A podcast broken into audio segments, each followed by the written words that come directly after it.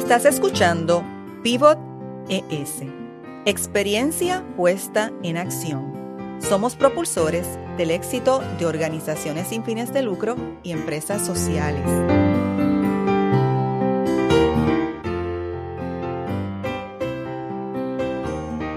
Soy Marieli Rivera y en este podcast escucharás a líderes con experiencia en temas de innovación y soluciones para el desarrollo sostenible.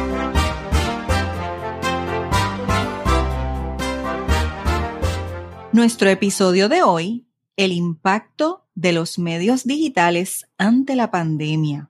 Hoy dialogamos con Isamari Castrodat. Es asesora en comunicación estratégica, ha ejercido como periodista, productora y moderadora de programas de radio y televisión, así como ejecutiva de mercadeo y comunicaciones en el ámbito privado.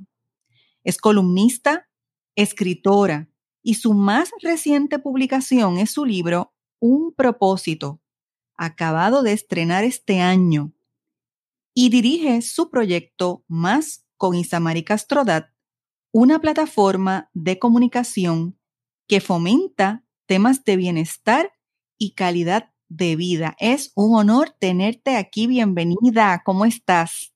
Muy bien, Mariel, y también para mí un honor, muy contenta y muy halagada de esta invitación muy agradecida de que aceptaras el reto y que seas parte de la red de líderes de Pivot ES.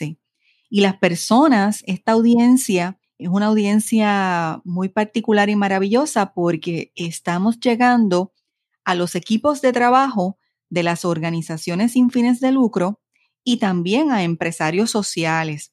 Así que ellos y ellas podrán saber de Isamari Castrodat la comunicadora, pero queremos saber un poco más de Isamari en su persona, qué es lo más que le gusta de lo que ella hace, qué disfruta Isamari.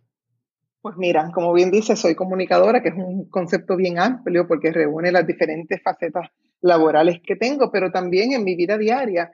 Me encanta leer, me encanta la música, me disfruto mucho el arte en sus diversas manifestaciones desde la ópera, que quizás puede ser un poco más especializado, y la música clásica, hasta la música que nos distingue como pueblo. Me encanta el turismo, sea interno o sea salir de mi isla y, disfrutar los viajes.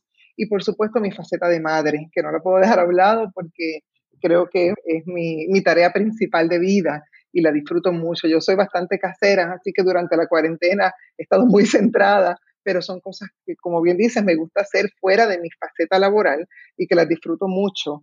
Y creo que lo más que me gusta de todo eso es que tengo la oportunidad de ayudar, con las cosas que yo hago, ayudar o impactar la vida de otras personas y eso me provoca mucha satisfacción.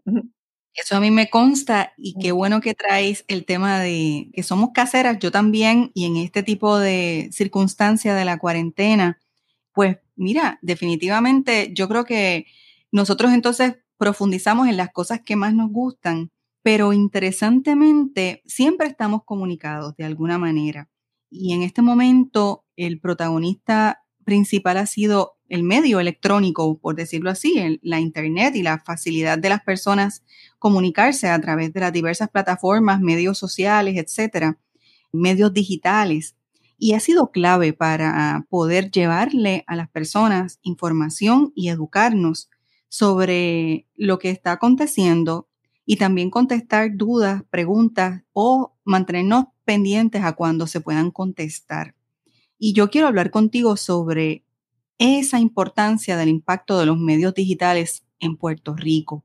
En especial, porque es un tema bien amplio, pero en especial el tema del consumo de contenido, que precisamente en este tema de la pandemia mundial nos hemos tenido que adaptar al aislamiento físico y esto no ha escatimado en personas, me refiero. Esto somos todos los ciudadanos y ciudadanas en su carácter personal, individual, profesional, personas que trabajamos, hemos estado en ecosistemas de las organizaciones sin fines de lucro, los empresarios en, en empresa privada, todos han tenido que pasar por esta experiencia del aislamiento físico.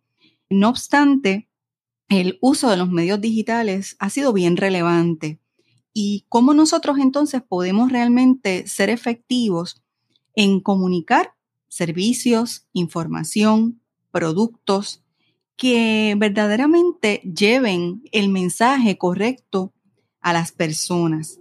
Y en este caso, ¿cómo tú ves la actividad del consumo de contenido de estos ecosistemas? Mira, lo que dices me parece bien interesante y muy importante que se esté discutiendo, porque los medios digitales en este momento han sido, y no nos toma por sorpresa, ¿verdad? Un instrumento fundamental de algo tan vital como la catarsis, que es un desahogo. Esto es algo, por lo menos por nuestra generación y las generaciones cercanas, nunca antes visto. Hace 100 años había pasado algo con unas circunstancias de vida totalmente diferentes. Por lo tanto, lo primero que nos produce es sorpresa, es ansiedad, es enfrentarnos a algo inesperado. Por lo tanto, el medio digital como catarsis al que casi todo el mundo tiene acceso, pues ha sido una fuente de desahogo para canalizar todo, ansiedad, para alentar, para innovar, para obtener apoyo, para desarrollo de nuevas ideas, que me parece que es una cara bonita y especial dentro de toda la crisis y las situaciones negativas que vivimos. Hay oportunidad para nuevas ideas, para proyectos, para nuevos negocios, para buscar dentro de nosotros cómo innovar.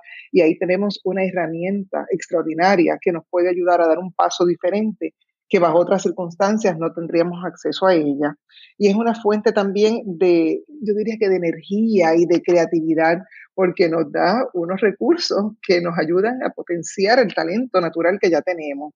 Así que esto nos permite educarnos, obviamente, para mantenernos informados, que dentro de una situación de salud también es bien importante.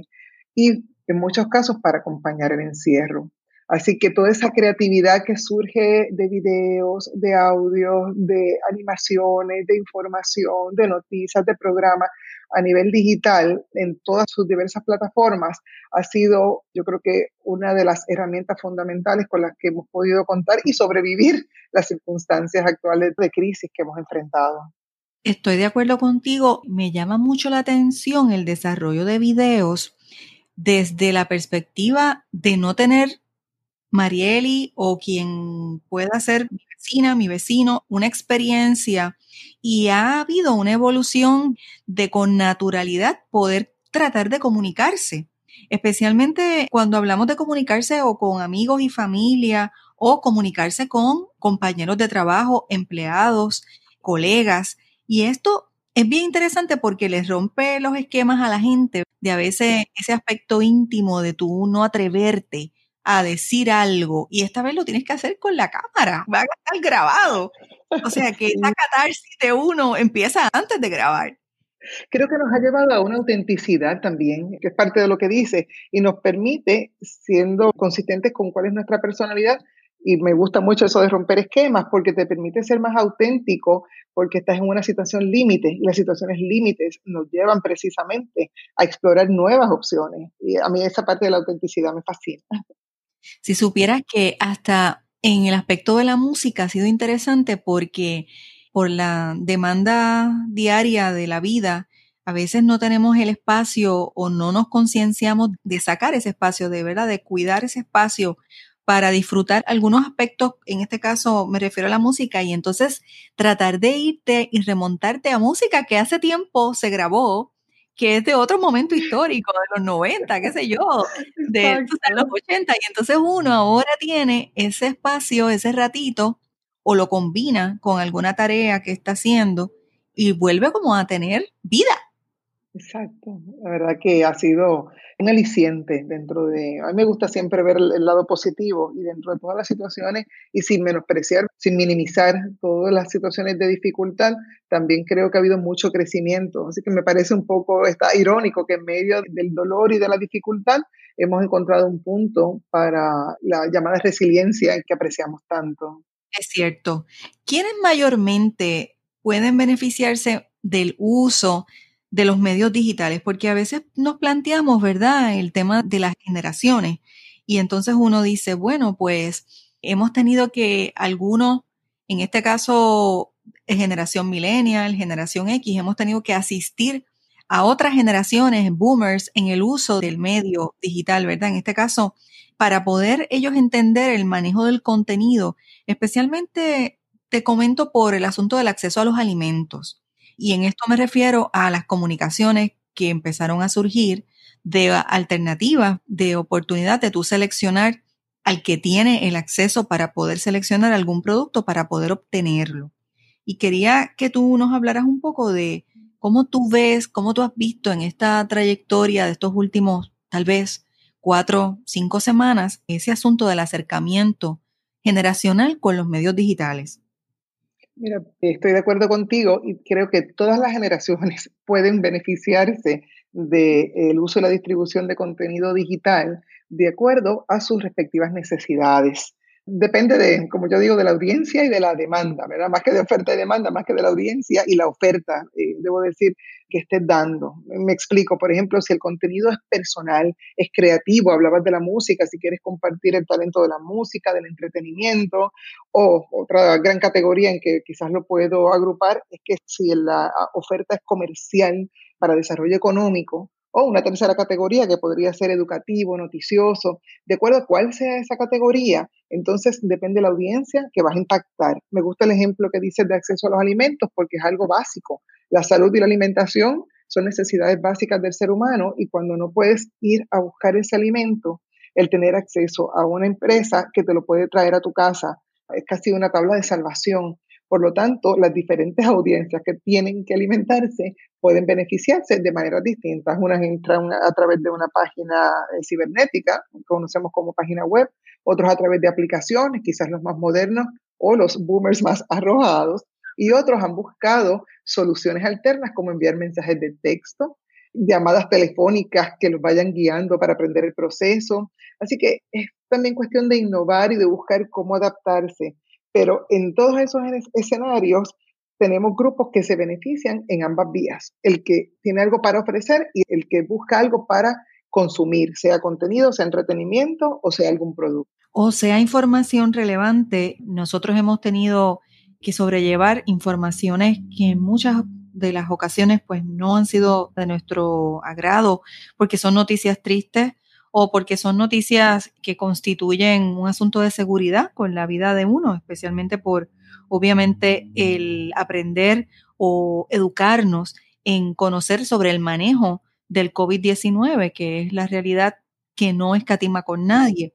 Y hablaba ahorita del acceso, ¿verdad?, de alimentos y también entonces los medios digitales son un puente para todos aquellos en que hemos sabido que no tenían acceso al medio como tal de accesar el alimento, como otros han tenido que ayudar a crear contenidos para poder evidenciar que en efecto puede haber un acceso a alimentos de otra manera. O sea, se va a distribuir de una manera o se están tomando unas decisiones que han sido las adecuadas para entonces poder tener acceso a los alimentos en poblaciones vulnerables que son críticas y que lo necesitan. Y, y no todo el mundo necesariamente tiene un acceso a los medios digitales inmediatos. O sea, a veces tú tienes un grupo en particular que en tu comunidad es quien tiene el acceso y es el que tiene que luego llevar casi, entre comillas, ¿verdad? Pero de boca a boca estamos en distanciamiento físico, pero de otra manera la comunicación al que está más cercano.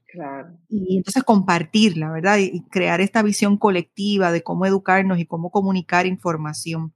Y entonces de ahí se destilan estrategias de comunicación que en este caso es vital en todos los niveles, porque en la empresa privada ahora mismo es vital. Si se va a establecer, como ya se ha discutido, un escalonamiento de la apertura, pues es vital que comuniquen a sus empleados o a sus colaboradores o sus suplidores las formas en que se va a poder manejar responsablemente la integración nuevamente al día a día. Igual, las organizaciones en este caso sin fines de lucro que buscan también atender unas necesidades particulares en las comunidades. Así que, ¿qué estrategias tú ves que pueden surgir de crear estos puentes más efectivos con el uso de los medios digitales? Mira, hay muchas estrategias y yo creo que también depende de cuál sea la finalidad de estas organizaciones no gubernamentales. Yo puedo dividirlo en dos grandes propósitos. Las organizaciones sin fines de lucro quieren ayudar, ¿Cómo? A través de cualquiera que sea su área, sea la población sin hogar, sea la población con X enfermedad, a la población que no tiene alimentos, a la población que carece de educación, la cualquiera que sea el área donde ellos quieren impactar con su ayuda, ellos quieren dar información sobre sus servicios y sobre sus ofrecimientos.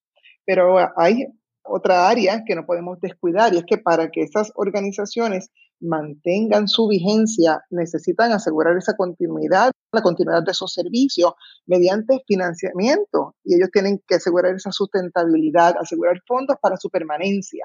Es casi como un círculo vicioso, si no tienes fondos para operar no puedes ayudar, pero si no anuncias lo que estás dando y pactas a una población, no recaudas los fondos.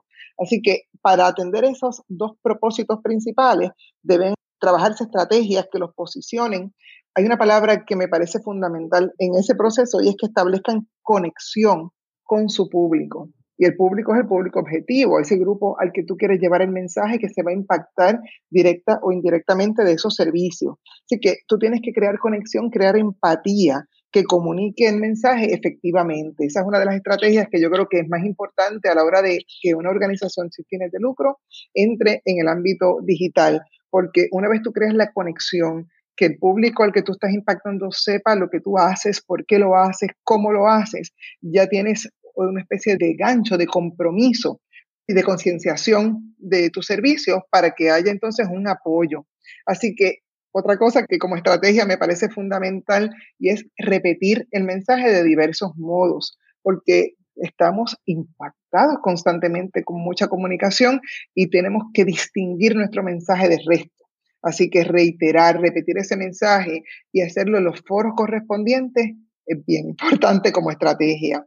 Igualmente, escoger la plataforma más pertinente para compartir tu mensaje, que no vayas fuera de la población que tú quieres atender, porque realmente perderías efectividad y en esto la efectividad es fundamental. Así que si tú quieres interacción, quizás te debes ir a las redes sociales, a Facebook, a Twitter, a Instagram, que tienen una interacción inmediata. Pero si tú quieres una formalidad o quieres recaudar fondos, pues ya unas plataformas más formales, como es la página web o como es un blog o como es un podcast, pues hay que analizar cuál es la oferta, cuál es la audiencia y cuál es la finalidad que se quiere lograr. Y fíjate que aquí el consumo de ese contenido, tú lo has comentado, es diverso porque hablando de blogs, se ha creado también pues el espacio para que la gente pueda profundizar o mejorar sus blogs en todo aquello que obviamente que lo desarrolla. Y las noticias también son protagonistas porque todo el mundo está pendiente de la noticia, pero hay una profundidad que uno va viendo que aunque el consumo de contenido puede estar basado en lo que es consumir música, fotos, videos, memes, blogs, los famosos GIF que llaman. Exacto. Yo he visto un poco el impacto en que ya que tú tienes la persona, la audiencia cautiva, que va a estar pendiente a la plataforma para activarse y conectarse, pues ha habido como un afinamiento, una rigurosidad en ser más consistente, en que si hay una noticia que se distribuyó el lunes, yo he visto una consistencia en mantenerla activa con continuidad actualizada martes, miércoles, jueves, claro, porque el tema de la pandemia pues no termina. Pero lo he visto también en noticias que tienen que ver con educar a la gente en secciones específicas, que es lo que tú hablabas al principio de una catarsis y cómo canalizar a veces esas catarsis, ¿verdad? Claro. Porque en la medida en que estamos comunicados, pues también estamos protegiendo a personas que necesitan ser escuchadas y que necesitan estar, aunque sea por un medio, acompañadas. Y bien rapidito, otro asunto importante de la reiteración del mensaje es que nosotros estamos alertas a lo que necesitamos, ¿verdad? Nos llama la atención. Quizás si yo no tengo X necesidad en este momento, no le presto tanta atención a un mensaje. Sin embargo, si las circunstancias cambian, como está sucediendo ahora, que cambian de un día para otro, la repetición de ese mensaje me permite que mañana, cuando ya yo tenga esa necesidad, esté alerta y quizás hasta un poco más empática para responder al mismo. Así que eso te permite una audiencia mayor, llegar a un público mucho más amplio. Y en esto, fíjate, hasta yo pensando en los niños, ¿verdad? Y en los jóvenes, el acercamiento que me parece que en muchas ocasiones eh, somos un poco duros en términos de estereotipar el que los niños y los jóvenes lo que consumen en términos del contenido, pues son asuntos para divertirse, le llaman lights, cosas más livianas. Pero yo me he dado cuenta que no necesariamente es así aquí, aquel quien tiene el acceso, ¿verdad? Y se conecta, también ha tenido un espacio y una oportunidad para aprender en este proceso a conocer otras informaciones que tienen más peso, ¿verdad? Que tienen que ver en este caso muy particular con la salud y la vida de nosotros, los humanos. Y yo creo que con el tema de los niños y los jóvenes, habría que darle un poco de pensamiento cuál ha sido su consumo en términos del contenido en estos días de distanciamiento físico y de cuarentena. ¿Qué tú proyectas que se pueda desarrollar en ese tema de cómo despuntar mejor con los jóvenes y con los niños el uso de los medios digitales? Coincido contigo en que no se puede subestimar porque he visto un movimiento sobre todo de niños y adolescentes que están acercándose hacia contenidos mucho más profundos. Ciertamente necesitan entretenimiento, necesitan distracción, los videojuegos van a seguir estando ahí, pero son conscientes de lo que está pasando. He visto videos de niños que te repiten el proceso de higiene y de lavarse las manos y de salir cubiertos y de la peligrosidad del virus. Así que da esperanza saber que esos contenidos están teniendo efecto, sobre todo en algo tan vital como la preservación de la salud. También estoy viendo jóvenes que ya quizás tienen una capacidad de análisis más desarrollada, que están buscando noticias internacionales, no solamente se están quedando en el ámbito local, están buscando qué está sucediendo en otros países, están combinando trabajos académicos con información que leen en otros periódicos a los que tienen acceso a través de las redes digitales. Están conversando entre ellos, están buscando opciones, están también pasando juicios sobre el mundo que ellos están viviendo y al que se tienen que enfrentar como adultos en un futuro cercano.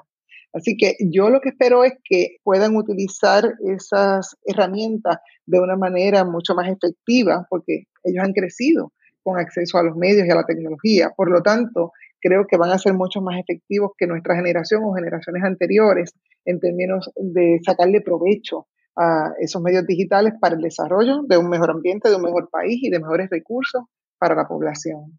Estoy de acuerdo contigo. Me ocupa sí cuando el consumo del contenido, ¿verdad? Contiene información que no es correcta o información ofensiva. Y me preocupa y me ocupa el tema socioemocional de la gente, de las audiencias y el impacto que eso tiene a través de las redes sociales. Y a mí me gustaría que discutieras un poco en tu experiencia ese impacto socioemocional. ¿Lo has podido evidenciar con audiencias diversas, aunque estamos hablando de jóvenes y niños, pero también con envejecientes? Sí, lo he visto y lo sufro también. El impacto socioemocional ha sido poderoso, porque creo que es la mejor palabra que encuentro para describirlo, porque ha tenido un impacto fuerte y que trasciende. Ahí quizás lo ilustro con un elemento que es bien fácil de entender, que son los elementos básicos de la comunicación. Para una comunicación efectiva, tú tienes que tener, para cualquier tipo de comunicación, un emisor, que es quien envía un mensaje, tienes que tener ese mensaje que vas a enviar y un receptor. Y eso se puede trasladar a cualquier foro, un emisor que envía un mensaje a un receptor. Pero ese mensaje va a través de un canal. Y en este caso el canal serían los medios digitales, pero el canal puede decir que te lo diga de frente, el canal puede decir comunicación no verbal, que te lo digo con un gesto o con un grito o con un susurro. Por lo tanto, cómo llega ese mensaje se impacta de acuerdo a la transparencia o a la fidelidad que tenga ese canal. Y en comunicaciones, en una jerga muy particular, le llamamos ruido. Si el canal tiene ruido, el mensaje se afecta y puede llegar totalmente tergiversado. Y el caso de un contenido donde se abusa de la manipulación, lo que le llaman el fake news. Las noticias falsas, manipuladas, tergiversadas, eso puede afectar tremendamente quien recibe ese mensaje, cualquiera que sea el receptor. Por lo tanto, hay una responsabilidad de cualquiera que sea el comunicador. Y en este caso no me refiero al profesional de la comunicación, sino a cualquiera que emite un mensaje, que repite algo grosero a través de las redes, que pone material que falte respeto, que sea ofensivo a la integridad de una persona o incluso que atente contra la seguridad de otra persona o que haga burla. Y eso es algo que ha ido creciendo y que a veces lo vemos casi como gracioso, pero la trascendencia que tiene se ha ido evaluando y puede ser devastadora. Incluso hay cibercrímenes, ¿verdad? Ya tipificados de utilizar de una manera inconsciente o criminal que es como hay que llamarlo, los medios digitales. Así que el impacto puede ser bien difícil, sobre todo si lo sumas a la acumulación de sucesos que ya la población está viviendo o X persona que pueda tener ya acumulado. Así que ese impacto socioemocional lo estamos viendo cada día crecer más y si las autoridades no creen pertinente empezar a tomar medidas mayores, puede ser muy peligroso. Pero la contraparte que me gusta también puede ser muy alentador, porque del mismo modo que te digo eso y el lado peligroso, te digo que hay situaciones límites que una persona antes quizás estaba sola y no podía solucionar y ahora inmediatamente tienes apoyo y ayuda de toda una comunidad que se enteró por un mensaje que pusiste. Así que, ¿cómo lo tomamos y cómo impactamos ese canal de comunicación? Está en la integridad y los valores que cada persona que interviene en ese mensaje pueda tener. Y esa integridad es como nosotros hemos hablado, o sea, es aprendida, es desarrollada, es un asunto que a veces pensamos que uno viene con ese chip, como dicen, ¿verdad? Puesto y no, es un impacto de la socialización que es la que impacta nuestros modos de actuar y nuestra forma de decidir con qué valores queremos resonar. Y pienso que es bien importante tenerlo presente y tener presente continuamente, y esto hasta en todas las poblaciones, porque yo he estado con envejecientes que han recibido, tienen acceso a medios digitales y ven un meme en particular o una comunicación que va cargada de violencia o de agresión, ¿verdad?, contra alguien y se afectan. O sea, esto no es solamente un asunto de los jóvenes, es un asunto de los adultos, de los viejos, de los niños. Y es como tú dices, la responsabilidad de cualquier comunicador, no importa que sea uno oficial de un medio de comunicación, estamos hablando de alguien que está comunicándole a un vecino o a un familiar algo o a un hermano, es vital en este caso. Cómo utilizamos ¿verdad? las palabras correctas, cómo nosotros provocamos un sentimiento en otra persona. Eso yo creo que hay que crear un poco de conciencia sobre eso, especialmente en estos momentos donde continuamos en la cuarentena. De toda esta experiencia que tú has tenido muy rica en términos de comunicación, comunicación efectiva, medios, siempre hay lecciones que aprendemos y a mí me gustaría que tú compartieras con nosotros qué tres lecciones aprendidas sobre el tema de la comunicación efectiva a través del consumo de contenido tú puedes identificar? Bueno, tres lecciones. Creo que debo comenzar diciendo con la precisión y la concisión. Uno debe ser preciso en lo que quiere comunicar porque si no puede darse a malas interpretaciones, puede ser confuso, puede generar algún tipo de reacción distinta a la que se espera. Así que ser preciso, claro y conciso porque también el tiempo, lo que llamamos el spam de atención, no siempre es tan alto. Así que, como decía en un principio, estamos hiperestimulados con tanta información, así que la medida en que vamos al punto y somos concisos, podemos lograr mayor audiencia y ser más efectivos. Otra lección, ¿verdad? Podría ser el ser efectivo con la respuesta, el call to action, el llamado a acción que tú quieres lograr. A lo mejor tú das un mensaje, pero no fuiste suficientemente claro con que necesitas una respuesta y se pierde. Por lo tanto, debes ver el impacto que tú quieres recibir y comunicar de esa manera, cubrir todo lo importante, pero a la misma vez tener esa retroalimentación que tú esperas la honestidad en el mensaje. Hablábamos de ahorita de cómo se tergiversan, pues la manera clara y la credibilidad que ofrezcas dentro del mensaje que estés dando va a abonar al compromiso que tú quieras crear. Y por supuesto, como decíamos ahorita, repetir, puede ser consistente. Hay un refrán muy boricua que muchos tienen que haber escuchado, que dice, no es lo mucho, es lo seguidito. Pues a veces no es lo mucho que tú digas en una sola ocasión, sino cuánto tú puedas consistentemente repetir en ese caso los seguiditos sería bueno, no, como el refrán, pero ser consistente, porque eso va a ayudar a un nivel de recordación y distinción para que sobresalga el mensaje que tú quieras dar y obtengas la respuesta esperada. Y esas lecciones aprendidas, aunque un poco lo último que contestas parecen también mejores prácticas, pero siempre hay dos mejores prácticas que tú dices, mira, esto de verdad, de que de la manera que lo comunique, o sea, fue exitoso, fue efectivo. ¿Has podido identificar dos mejores prácticas en comunicaciones? Pues mira, sí.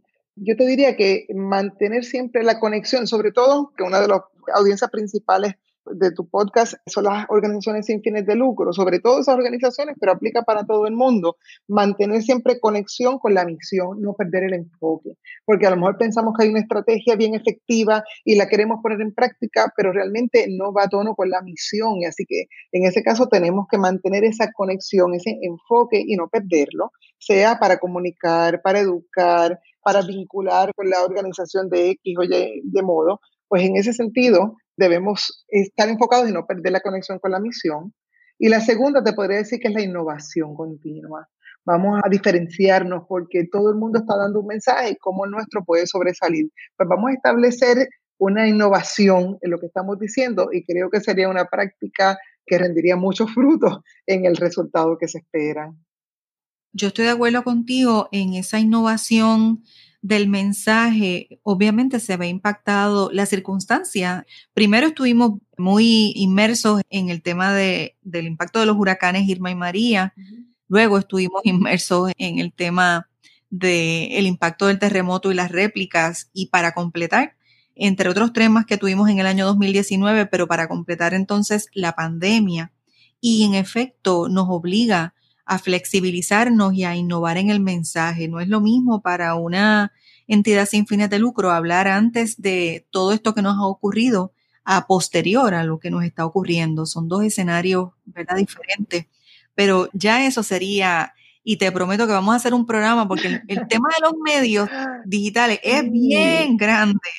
Y obviamente seleccionamos este de consumo de contenido por la naturaleza de que estamos en este proceso de cuarentena, pero vamos a regresar a conversar sobre las otras áreas que están dentro del gran tema de los medios digitales. Yo estoy bien agradecida de que tú hayas aceptado este reto, hayas estado compartiendo conmigo y con la audiencia sobre esta experiencia que es bien importante, esta reflexión que comenzó, como tú muy bien dices, con una catarsis que es la catarsis que vemos entonces a través de los medios digitales.